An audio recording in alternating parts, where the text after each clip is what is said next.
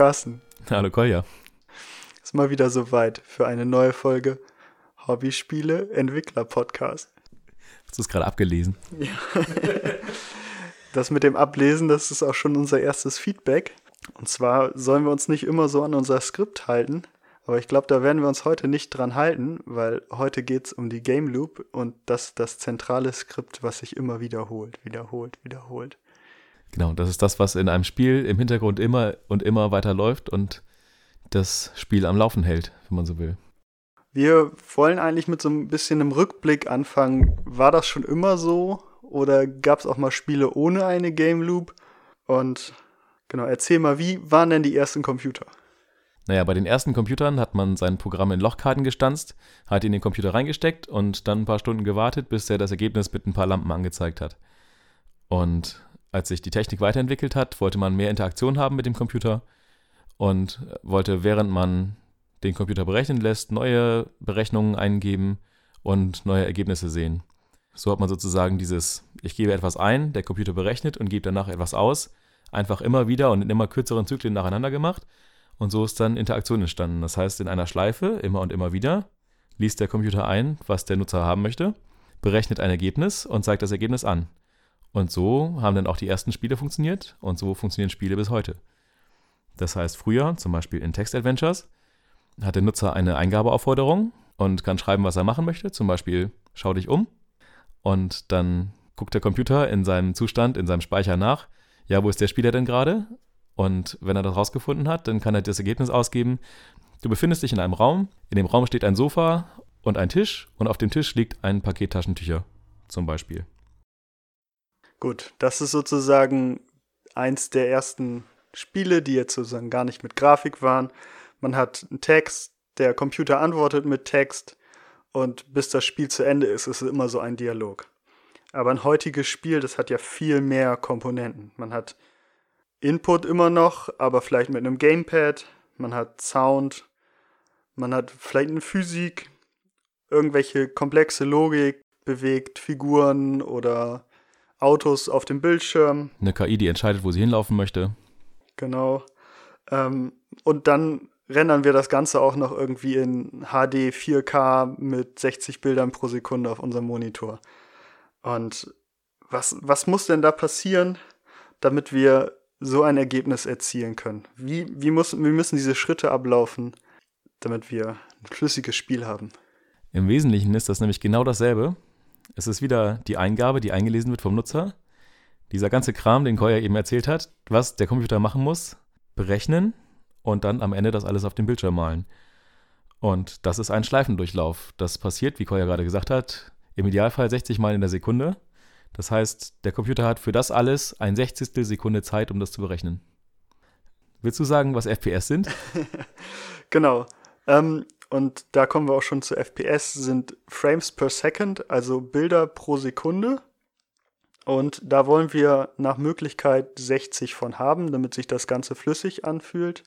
Ähm, ich würde nochmal zurückspringen in unsere Schleife. Also ganz grob schematisch dargestellt ist die Game Loop wirklich wir starten unser Programm, das Programm lädt Sachen, dann haben wir eine Schleife, eine Schleife, die immer und immer wieder durchläuft. Außer wir haben den Befehl zum Beenden. Also keine Ahnung, Benutzer drückt Escape oder drückt Exit Game. Das ist die Bedingung in der Schleife und dann haben wir einen Programmcode, der immer und immer wieder durchläuft. Und im einfachsten Fall sind es wirklich drei Zeilen. Hol den Input, mach Game-Logik, mach alles, was die Figuren auf dem Bildschirm bewegt und so, zeichne das. Und das immer wieder. Wenn man eine fertige Engine benutzt, dann kriegt man da wahrscheinlich gar nichts von mit, weil diese Engine diese Game Loop für einen einem abnimmt. Wenn man alles selber bauen möchte, dann muss man selber diese Game Loop schreiben und dann hat man eine Reihe interessanter Entscheidungen vor sich, weil diese ganz einfache, naive Schleife mit drei Aufrufen mh, unter Umständen nicht ausreichen kann. Dann kommen wir auch gleich dazu, warum das so ist. Genau. Ich ähm, könnte hier jetzt nochmal so eine kleine Anekdote bringen. Ähm, ich habe letztens einem guten Kumpel ein äh, Indie-Spiel gezeigt. Irgendwie mal ist mit dem Fahrrad durch die Gegend gefahren und er zockt das so eine Viertelstunde, sagt, ja, ganz cool, macht richtig Spaß. Setzt sich neben mir aufs Sofa sagt, das Unity, ne? Das ruckelt so ein bisschen hässlich. Holt sein Handy raus, guckt ein bisschen auf Wikipedia. Ja, hab recht, ist Unity. Warum ruckelt denn das auf einer Hochleistungskonsole? Was passiert, wenn so ein Ruckler passiert? Das, was passiert ist, dass der Computer es nicht schafft, oder die Konsole in dem Fall, ähm, es nicht schafft, innerhalb von einer Sechzigstel Sekunde das alles zu berechnen und das länger braucht. Das heißt, ein Frame, also ein Schleifendurchlauf, braucht länger als ein Sechzigstel Sekunde. Und das heißt, wir haben weniger Frames per Second. Und dadurch nimmt man Ruckler wahr. Das Ganze geht natürlich auch andersrum. Und zwar ähm, kann es auch sein, dass man einen sehr schnellen Computer hat und der weniger als ein Sechzigstel von einer Sekunde braucht und das Spiel dann viel schneller läuft. Und wenn man nicht möchte, dass ein Spiel auf schnellen Computern schneller läuft, dann muss man das kompensieren. Ähm, eine nette Anekdote dazu ist zum Beispiel das Spiel King's Quest 7. Das ist ein Point-and-Click-Adventure. Und da gibt es eine Szene, in der man einen Feuerwerksknaller aufnehmen kann. Und der explodiert nach einer gewissen Anzahl von Sekunden. Und zu der Zeit, zu der das Spiel gemacht wurde, war das eine lange Zeit. Und wenn man das heutzutage auf einer schnellen CPU spielt, dann explodiert der immer sofort. Naja, explodiert nach einer bestimmten Zahl von Frames. Genau, das ist nämlich das, ich wollte die Frage gerade stellen, was ist passiert? ähm, der Knaller explodiert nach einer bestimmten Anzahl Frames und diese Anzahl ist viel schneller erreicht auf einem heutigen Computer. Das heißt, dieses Level in dem Spiel ist mit einer schnellen Hardware nicht spielbar, es sei denn, man benutzt einen Emulator, wo man die Framerate runterdrehen kann. Das war damals noch kein Problem, weil die Rechner damals noch nicht so schnell waren, aber heutzutage ist das ein Problem, wenn man diese alten Spiele noch spielen möchte. Du hast ja eben über die 60 Frames pro Sekunde gesprochen. Das ist natürlich auch abhängig vom Bildschirm. Es gibt Monitore, die haben 100 Hertz. Es gibt Monitore, die haben, weiß nicht, mehr oder weniger. Ähm, und da gibt es eine Methode, die nennt sich V-Sync. Die dient dazu, um sozusagen die, den Render-Zeitpunkt zu synchronisieren mit dem Zeitpunkt der Bildwiederholrate von dem Bildschirm. Das heißt, dass genau dann gerendert wird, wenn der Bildschirm demnächst das Bild aktualisieren möchte. Also wenn diese V-Sync nicht im Sync ist, dann sieht man manchmal in Spielen so einen Strich, der durchs Bild geht. Und das ist halt, ja, ein Timing-Problem. Zu Timing kommen wir, glaube ich, gleich nochmal, wenn wir da ein bisschen ins Eingemachtere gehen nochmal. Es gibt mehrere Möglichkeiten, da auch sozusagen Ruckler zu haben, obwohl man, keine Ahnung, 60, knapp 60 FPS mit der Hardware erreichen kann, kann es trotzdem zu Rucklern kommen. Man kann die Framerate von dem Spiel auch messen. Entweder man macht das in seinem eigenen Spiel und lockt sich das selber weg oder schreibt das auf den Bildschirm. Es gibt aber auch Programme, die das machen können. Früher gab es mal ein Programm, das hieß Fraps. Damit konnte man sein Spiel aufnehmen als Video und man konnte aber auch die Framerate anzeigen. Und ähm, ich habe mich mal ein bisschen schlau gemacht, wie das eigentlich funktioniert, weil ich da früher nie drüber nachgedacht habe ähm, und mich das jetzt auch ein bisschen neugierig gemacht hat. Und im Endeffekt hängt sich dieses Fraps zwischen das Spiel und die Grafikkarte, sprich DirectX oder OpenGL, je nachdem, was da benutzt wird, und misst, wie oft einfach Sachen an die Grafikkarte geschickt werden. Und aus diesen Zeitpunkten, zu denen Informationen an die Grafikkarte geschickt werden, kann der die Framerate ausrechnen. Also sagen, dieser letzte Schritt, das Rendering, das ist, wo sozusagen die Informationen an die Grafikkarte gehen. Genau, aber was machen wir jetzt, wenn unser Spiel zu schnell läuft oder zu langsam oder ähm, was machen wir, wenn wir unsere Framerate auf ein sinnvolles Maß begrenzen wollen? Genau, also um die Framerate zu begrenzen, äh, angenommen, wir können, haben so viel Power, wir könnten 300 Frames per Second rendern, dann muss man das so timen, dass nach einem Frame genug Pause ist, dass der nächste Frame erst zur richtigen Zeit gerendert wird. Also man lässt die Hardware wirklich schlafen, den Rest des Frames. Das hat den angenehmen Nebeneffekt, dass die CPU nicht so heiß wird und wenn man das auf dem Handy macht, dass die Batterie nicht so schnell leer ist. Ähm, sprich, äh, es ist äh, umweltschonend, es ist batterieschonend. Also man legt sozusagen die Hardware im Moment schlafen, auch wenn es nur den Bruchteil einer Sekunde ist. Genau. Was man auch machen kann, eine andere Methode, ist, dass man einen variablen Timestep hat. Das heißt, man sagt, es ist in Ordnung, wenn mein Schleifendurchlauf nicht immer gleich lange dauert. Und ich messe einfach, wie lange der Schleifendurchlauf gedauert hat und jeder Durchlauf berechnet ja ein Stückchen Spielzeit. Ein bisschen Fortschritt, der in dem Spiel passiert ist. Und wenn ich messe, wie lange der letzte Frame gedauert hat, dann weiß ich, wie viel davon ich weiter berechnen muss. Das heißt, ich habe einfach so einen Delta Time, der Zeitabstand zwischen zwei Frames, und multipliziere das einfach überall dran, wo ich irgendeinen Fortschritt berechne. Das heißt, wenn ich zum Beispiel eine Kugel habe, die vom linken Bildschirmrand zum rechten Bildschirmrand fliegen soll, und die soll sich ähm, 10 Pixel in der Sekunde bewegen, dann kann ich einfach die Position plus 10 mal dieses Delta Time rechnen und dann bewegt die sich 10 Pixel in der Sekunde. Das hat auch wiederum einen coolen Nebeneffekt. Und zwar kann man dadurch, dass man dieses Delta Time hat, einfach Slow Motion, Bullet Time oder Double Time oder sowas, also die Spielgeschwindigkeit, ja sehr fein steuern, indem man einfach noch eine weitere Variable nimmt und das damit ran multipliziert und sagt, ich nehme jetzt das nicht nur mal Delta Time, sondern mal das Fünffache von Delta Time. Und dann habe ich auf einmal irgendwie einen Speedhack oder ich nehme das alles mal 0,5, dann habe ich Bullet Time. Mhm. Das hört sich alles sehr gut an. Das hat aber beim, für den Entwickler den einen Nachteil, jeder Zeitschritt ist anders. Und wenn man mit seinen Entwicklertools arbeitet, dann sind die Zeitschritte immer ein Tick größer, weil die Entwicklertools ein bisschen mehr CPU-Power brauchen, als dann das wirkliche Spiel, keine Ahnung, wenn es im Release im Store irgendwo ist, braucht. Also ist das, was man sozusagen testet die ganze Zeit bei der Entwicklung und das, was das echte Spiel am Schluss ist. Diese Versionen sind so ein bisschen unterschiedlich, weil die Delta Time einfach kürzer ist als in der Entwicklungsversion. Besonders bei Physik Engine ist es wichtig, wenn man einen Physikeffekt haben möchte, der immer gleich ist, dann muss man eine deterministische Physik Engine haben, in die man auch immer die gleichen Zeitschritte reingibt. Das heißt, dieses Delta Time muss immer ein Sechzigstel sein. Das Problem, was bei einer Physik-Engine auftreten kann, ist, dass wenn sich etwas zu schnell bewegt, beziehungsweise wenn ein Delta Time zu groß wird, dann kann es sein, dass sich etwas so schnell bewegen muss, beziehungsweise es kann dann sein, dass in dem einen Moment zum Beispiel eine Gewehrkugel vor einem Objekt sein kann und in dem nächsten Moment, zu dem das nächste Mal berechnet wird, die Gewehrkugel hinter dem Objekt ist. Und die Physik-Engine gar nicht mitbekommt, dass es dieses Objekt eigentlich hätte treffen müssen. Das heißt, es tunnelt dadurch, weil die CPU zu langsam war, um die Framerate einzuhalten.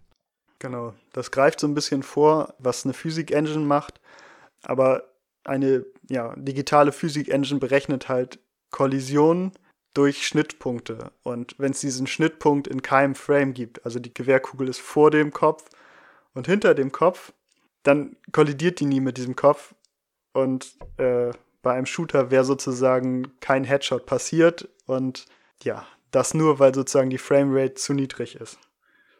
Da gibt es auch einen interessanten Artikel zu diesem ganzen Thema. Ähm, der nennt sich Fix Your Time Step. Den können wir gerne mal in der Episodenbeschreibung verlinken. Der ähm, ist ein bisschen Arbeit, den durchzugehen. Aber wir haben mal so ein bisschen die wichtigsten Punkte oder vielleicht auch das, was er als Endresultat rauszieht, uns ein bisschen angeguckt. Und zwar ähm, wird in diesem Artikel genau das beschrieben, was wir gesagt haben, die verschiedenen Methodenmöglichkeiten, die man hat. Sprich, man kann dieses Delta Time benutzen, um Fortschritt dynamisch zu berechnen. Man kann die Framerate begrenzen, damit man nicht zu schnell wird. Ein Problem hat man natürlich, wenn man zu langsam wird. Sprich, wenn ein Frame zu lange dauert und wir mit der Physik nicht hinterherkommen. Die Idee, die der Autor hat, ist, dass man die Frames voneinander entkoppelt, sprich die Render-Frames und die Physik-Frames, und dass man häufiger Physik macht und seltener die Grafik rendert und dadurch sozusagen Zeit für die Physik spart und dafür die Physik in einem gleichmäßigen Tempo arbeiten zu lassen.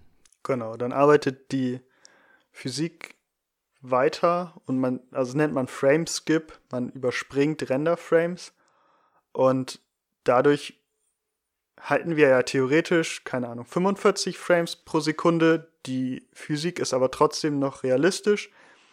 Das hört sich auch ganz gut an, weil wir haben ja immer noch viele Frames pro Sekunde. Aber jetzt haben wir das Problem, dass man so Mikroruckler hat. Und zwar hat man jetzt nicht mehr wie bei 60 FPS mindestens zwei Bilder pro dem Bild, was der Mensch aufnimmt, sondern man hat eigentlich zwei, zwei, dann nochmal zwei dann nur eins, weil man da ein Frameskip hat und dann wieder mit 2, 2, 2, 2 weiter. Und diese Unregelmäßigkeit, die nimmt man als Mensch dann wieder leichter wahr, weswegen es sich dann empfiehlt, wenn man nicht 60 FPS erreicht, dann auf die Hälfte zu reduzieren. Dass man dann nicht sagt, ja, dann machen wir 50, dann 40, sondern dann machen wir gleich 30. Dann hat man wieder sehr viel mehr Zeit pro Frame für die Berechnung und das Bild ist trotzdem flüssig. Genau, wir haben von dieser Schleife gesprochen, die man selber implementieren kann, wenn man seine eigene Engine baut oder sein Spiel von Grund auf selber baut, ohne eine fertige Engine. Das ist aber gar nicht immer so der Fall. Und zwar hast du da ja auch eine gewisse Erfahrung gemacht mit Portal Docs. Genau, auf iOS ist es so, dass die Game Loop schon von dem Handy sozusagen vordefiniert wird. Ähm, und das hängt, glaube ich, auch mit diesem V-Sync zusammen, was wir erwähnt haben. Also das Handy fordert von dir alle 60 Sekunden ein Frame an und man hat selber gar nicht die Möglichkeit, hier äh, sozusagen seine eigene Game Loop zu machen, sondern man hat hier, muss man alle 60 Sekunden einen Frame liefern oder halt den Frame von davor, wenn man Frameskip benutzt. Und so ja, versucht Apple, dass die Produkte sich flüssig anfühlen und nicht der Entwickler aus irgendeinem Grund diese Game Loop so miserabel schreibt, dass das ganze Spiel einfach ruckelt, obwohl die Hardware zum Beispiel die genug Leistung hat. Wollen wir noch auf Parallelität eingehen? Wer uns bis jetzt folgen konnte, Hut ab. Ähm, wir haben das Gefühl, es ist schon kompliziert genug, aber wir haben eigentlich jetzt nur den einfachen Fall behandelt, nämlich wir haben einen Computer mit einer CPU, die einen Kern hat und alles, was wir berechnen, haben wir immer im Zugriff. Ähm, das wird noch komplizierter, wenn man jetzt ein AAA-Spiel hat, was so viel CPU-Leistung braucht, dass ein CPU-Kern nicht ausreicht. Dann muss man überlegen, welche Teile des Spiels können andere Kerne berechnen ähm, von diesem Frame, ohne dass sozusagen Abhängigkeiten dazu führen, dass es langsam wird, weil das Spiel braucht die Eingabe, um die an die Game-Logik weiterzugeben. Die Game-Logik muss rechnen, um am Schluss das Bild, das fertige Bild rauszurendern. Und dadurch, dass diese Abhängigkeiten da sind, kann man eigentlich nur in einem Schritt die Teile auseinandernehmen und auf die unterschiedlichen CPU-Kerne verteilen. Und das ist auch, ja, gar nicht so einfach. Und die ersten Spiele, die so rauskamen, äh, wo die ersten Dual-Core-Prozessoren rauskamen, da war das wirklich so, dass ein 2 GHz äh, Single-Core-CPU und ein 2 GHz Dual-Core-CPU, wo sich das Spiel sozusagen zweimal die Leistung an CPU hatte, dass dann trotzdem die Framerate niedriger war, weil die Engine auf diese Verteilung gar nicht vorbereitet waren und dass man sozusagen mit einer teureren, besseren, schnelleren Hardware trotzdem auf einmal ein schlechteres Ergebnis hat. Auch heute ist es noch so, dass sozusagen diese Verteilung auf viele Kerne, das ist sozusagen eine ja, sehr schwere Aufgabe. Und vor allem, weil die zwei Kerne ja nicht auf den gleichen Daten arbeiten können. Man muss sich das vorstellen, wie zwei Leute, die gleichzeitig versuchen, einen Text auf demselben Papier zu schreiben. Das geht halt nicht. Also das, die kommen sich ins Gehege und ähm, Deshalb muss man die Arbeitspakete, die diese beiden Kerne halt bekommen, oder vier Kerne, oder je nachdem, was man für eine CPU hat, muss man aufteilen und die Abhängigkeiten dabei auflösen, dass jeder sozusagen sein Set an Daten bekommt und darauf arbeiten kann. Genau, da wir aber auch keine Profis sind und da nicht einfach irgendeinen Quatsch erzählen wollen, ähm, würde ich sagen, gehen wir da gar nicht näher ins Detail, weil, wie gesagt, wir sind nur Hobbyspieleentwickler, keine Profi-Game-Loop-Schreiber. Und ähm, was wir aber machen können, ist, wir können mal ein bisschen darüber sprechen, wie existierende Engines das machen mit der Game Loop. Und ich habe mir mal das in Panda 3D angeguckt. Panda 3D ist eine Python-Engine, die unter anderem von Disney benutzt wurde für das Online-Spiel Pirates of the Caribbean Online. Und ähm, die ist Open Source, die kann man selbst auch benutzen.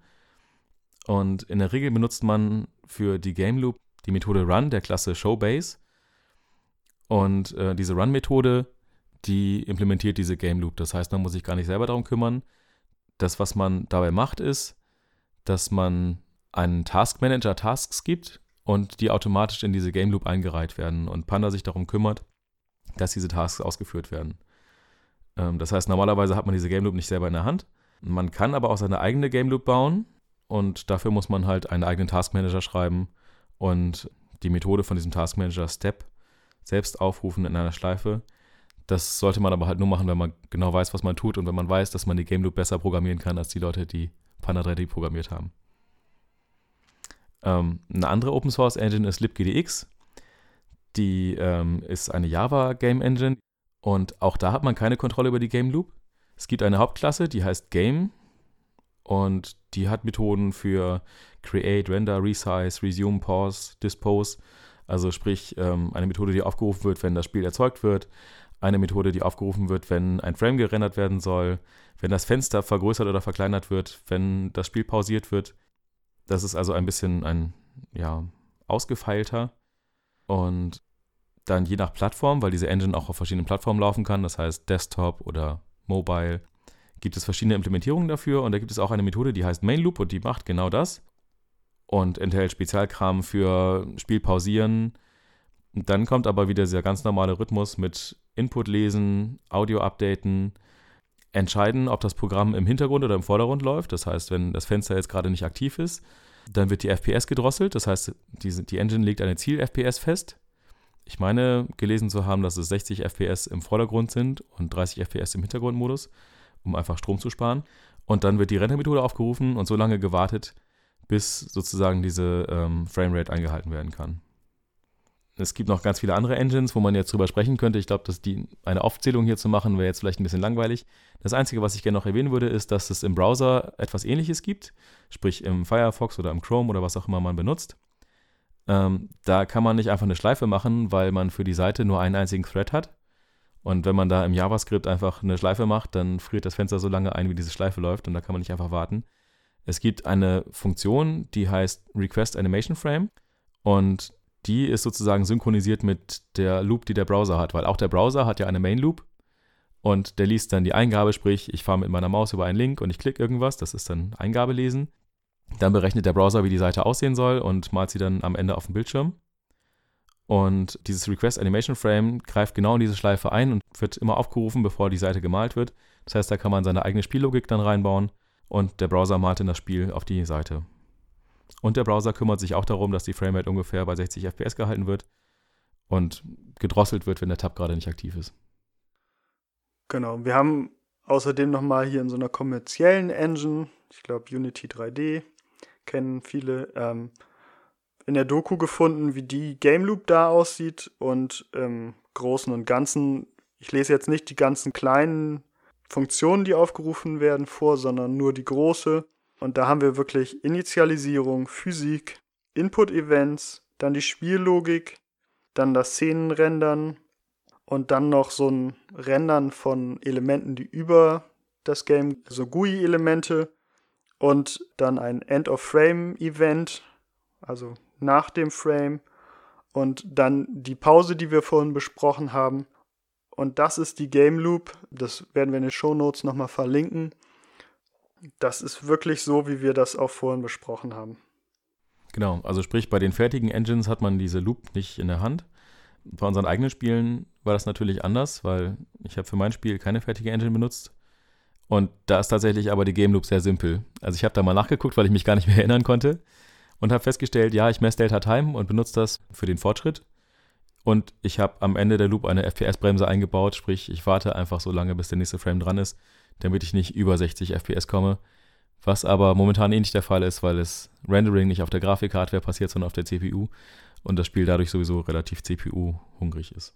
Genau, bei Portal Docs hatten wir in der ersten Version, ich glaube, drei Game Loops. Eine, die so ähnlich funktioniert wie Carstens. Die haben wir Energy Saving genannt. Dann haben wir eine Performance Game Loop gehabt, wo wir so viele Frames wie möglich rausgehauen haben. Und eine Stable 60 FPS Game Loop sozusagen, die sozusagen so Misch aus beiden war. Das haben wir halt auch für uns benutzt, um so intern zu testen, was funktioniert gut, was funktioniert auf welchen Plattformen gut.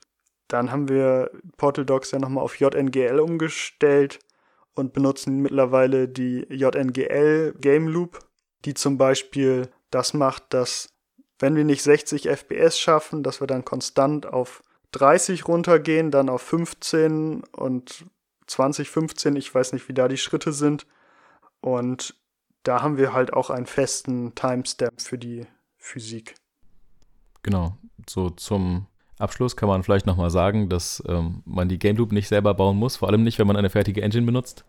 Und dass zumindest ich auch der Meinung bin, dass bevor man irgendwas optimiert, erstmal messen sollte, ob man Probleme hat oder nicht. Klar sollte man die Game Loop nicht so bauen, dass jetzt auf einem Mobile Game äh, wahnsinnig viel Akku zieht, weil das ist nachher im App Store irgendwie dann eine schlechte Bewertung wert. Aber man sollte da nicht optimieren, bevor man nicht merkt, dass man ein Problem hat. Und deshalb ist meine Game Loop auch so einfach, wie sie ist, weil es hat sich darüber noch keiner beschwert. Von daher kann ich da optimieren, wenn ich merke, dass ich da ein Problem habe. Genau. Aber man kann sich da auch wie so eine Wissenschaft mit befassen.